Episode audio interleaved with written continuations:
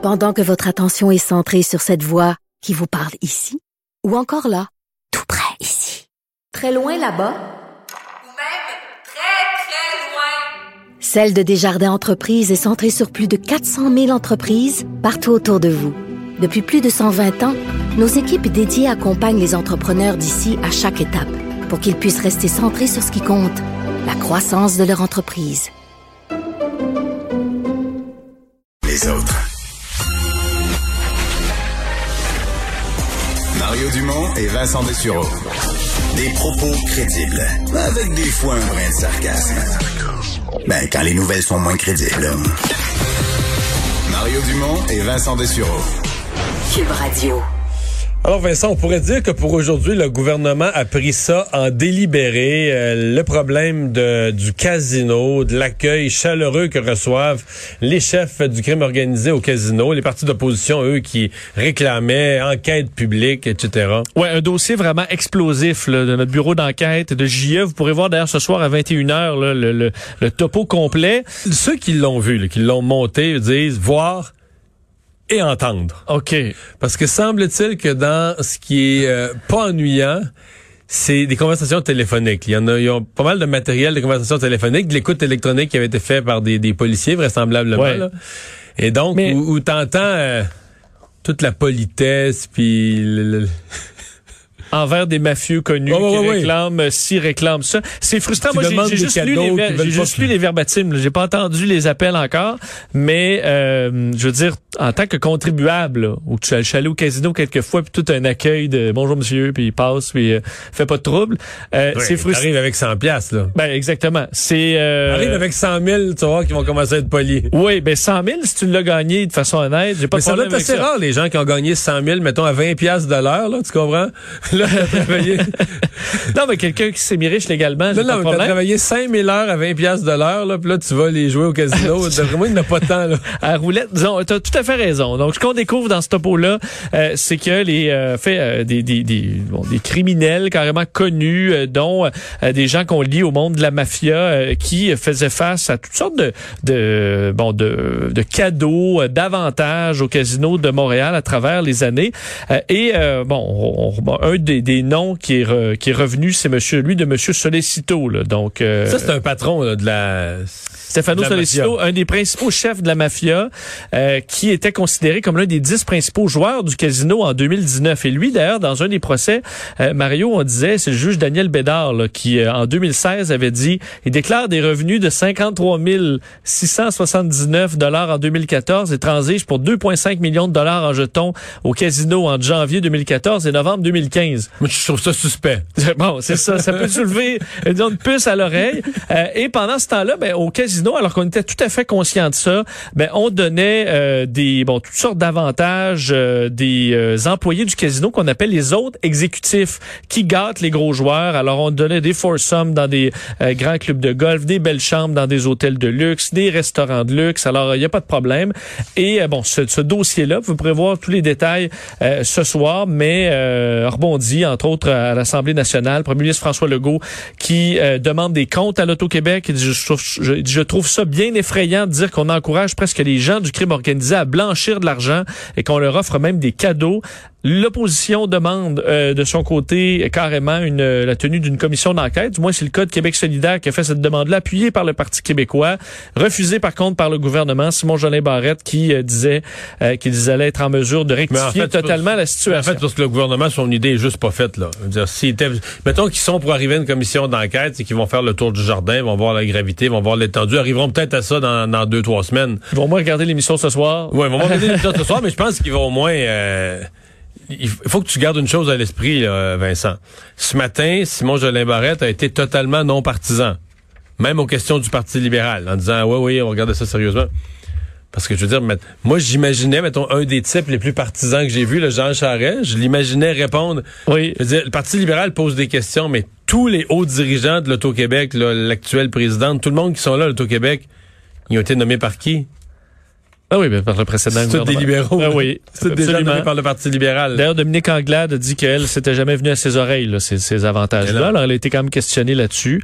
Euh, te dire aussi un des points euh, intéressants, euh, M. Monsieur Solicitos, des fois, arrivait avec de l'argent cash, on peut le comprendre, mais on refusait des billets parce qu'entre autres, les billets étaient euh, brûlés ou moisis. Euh, certaines, ça, c'est, certaines coupures qui dataient des années 70. ça, c'est dur de pas rire. Ça veut dire qu'il avait Euh, peut-être passé, mettons, quelques années enterré dans- sur, un terrain d'un canton de l'Est, là. ouais, on est allé gratter Dans ça chez quelqu'un. Dans un sac de hockey pendant 10 ans sur un On va terrain reporter ça au casino. au casino. Alors, ça passait. Alors, euh, à ne pas manquer ce soir à 21h. Pendant que votre attention est centrée sur vos urgences du matin, vos réunions d'affaires du midi, votre retour à la maison ou votre emploi du soir, celle de Desjardins Entreprises est centrée sur plus de 400 000 entreprises à toute heure du jour. Grâce à notre connaissance des secteurs d'activité et à notre accompagnement spécialisé, nous aidons les entrepreneurs à relever chaque défi pour qu'ils puissent rester centrés sur ce qui compte, le développement de leur entreprise.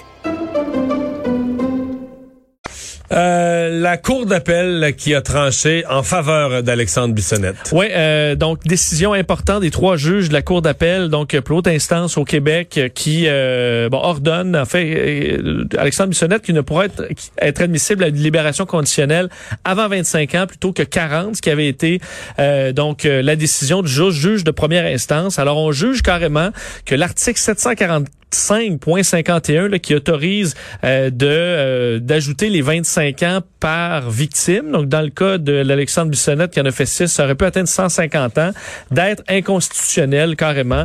Alors, cette euh, bon, on dit que cette, cette clause-là est carrément euh, annulée de façon immédiate.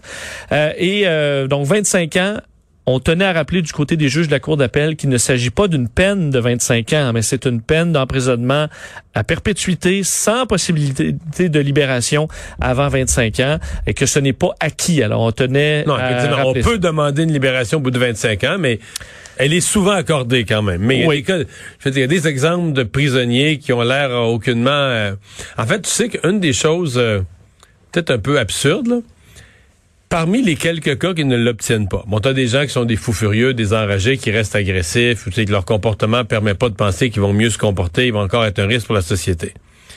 Mais t'as aussi ceux... Il y a des gens qui disent n'avoir jamais commis le crime, là et qui continuent de maintenir au bout de 25 ans, de dire non, moi je... Donc t'as des gens qui sont en prison depuis 30 ans et qui n'auraient, qui ont un comportement exemplaire, qui n'auraient qu'à dire, Je l'ai fait. Je l'ai fait, puis ils, so- ils sortent, là, parce qu'il n'y a aucune raison. Mais comme ils disent, ils maintiennent, c'est pas moi qui ai tué cette personne-là, puis dans certains cas, tu viens qu'à croire, tu dis, Je je pense que c'est vrai, là. Je pense peut-être fouillé ce dossier-là. ouais. oui, mais ben oui, mais ce que je te raconte, c'est justement, ça vient d'avocats qui fouillent, fouillent, fouillent, fouillent des dossiers parce qu'ils pensent que justice n'a pas été rendue. Mais si tu n'avoues pas ton crime, tu n'es pas admissible à la libération. C'est une des conditions de la libération conditionnelle. C'est une des premières. Il faut admettre son crime. Euh, D'ailleurs, réaction euh, dans la communauté musulmane, évidemment, qui avait été frappée de plein fouet par cet événement. Euh, le président du Centre culturel islamique, Monsieur Ben Abdallah, qui euh, s'était s'est dit déçu là, et convaincu que euh, la Cour d'appel euh, n'a pas rendu justice à la hauteur du drame. Hier, on se demandait, on se disait que la- le Thanksgiving aux États-Unis se ferait quand même dans des conditions où il y a pas mal de COVID. Donc, c'était assez ahurissant. Hier soir, quand on avait les chiffres, le bilan du jour, on se dit, OK, ça, c'est les chiffres la veille de la, la veille du Thanksgiving, la veille de tous ces déplacements, réunions de famille. Ouais, de quoi aura l'air le bilan dans deux, trois semaines aux Ben, Il y a un États-Unis? expert euh, qui a dit à CNN plus tôt dans la journée que ça pourrait doubler. Ouais, c'est euh, Jonathan Rayner, qui est un professeur de médecine à l'université George Washington, qui a dit aujourd'hui s'inquiéter grandement là du euh, de la Thanksgiving aux États-Unis, où c'est finalement juste pour l'aviation 7 millions d'Américains euh, qui ont pris l'avion dans les derniers jours, euh, et au niveau des trains, des autobus, euh, ça roule. là. Donc les gens vont euh, vont vont sortir le seul qui va en avoir peut-être plus en auto parce qu'il y en a qui ont eu peur de, de l'avion. de l'avion, en fait, l'avion, c'est- des aéroports. C'est le moyen de transport qui a réduit le, le, le plus. Là. Et on parle de 50 Les autres, c'est beaucoup moins que ça. On disait que le train, c'est à peu près 20 de moins. Alors, c'est beaucoup de monde qui voyage. Et selon lui, selon cet expert, il dit, on pourrait se retrouver euh, d'ici une dizaine de jours, deux semaines, à 4000 morts par jour. Parce que là, on était à 2000. 2000 hier, 2400. Donc, on est déjà euh, passé, euh, donc dépendamment des sources, entre 2200 et 2400 morts hier. Euh, et dans beaucoup d'États, on a fait des alertes, même envoyées là, sur les téléphones euh, intelligents, euh, dans, entre autres en Pennsylvanie, en Georgie, euh, pour avertir les gens de dire faut vraiment respecter les règles parce que sinon on va perdre le contrôle.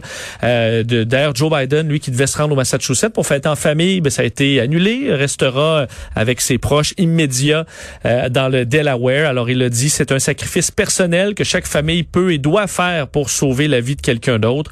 Euh, son cloche un peu différent du côté du premier du président Trump, qui lui fête avec sa famille à la Maison Blanche aujourd'hui.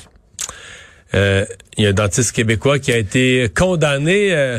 Une histoire quand même particulière. Surtout un homme, euh, fait ce dentiste de Terrebonne, le docteur Terjanian, qui est connu euh, de l'ordre des dentistes du Québec pour un paquet d'infractions.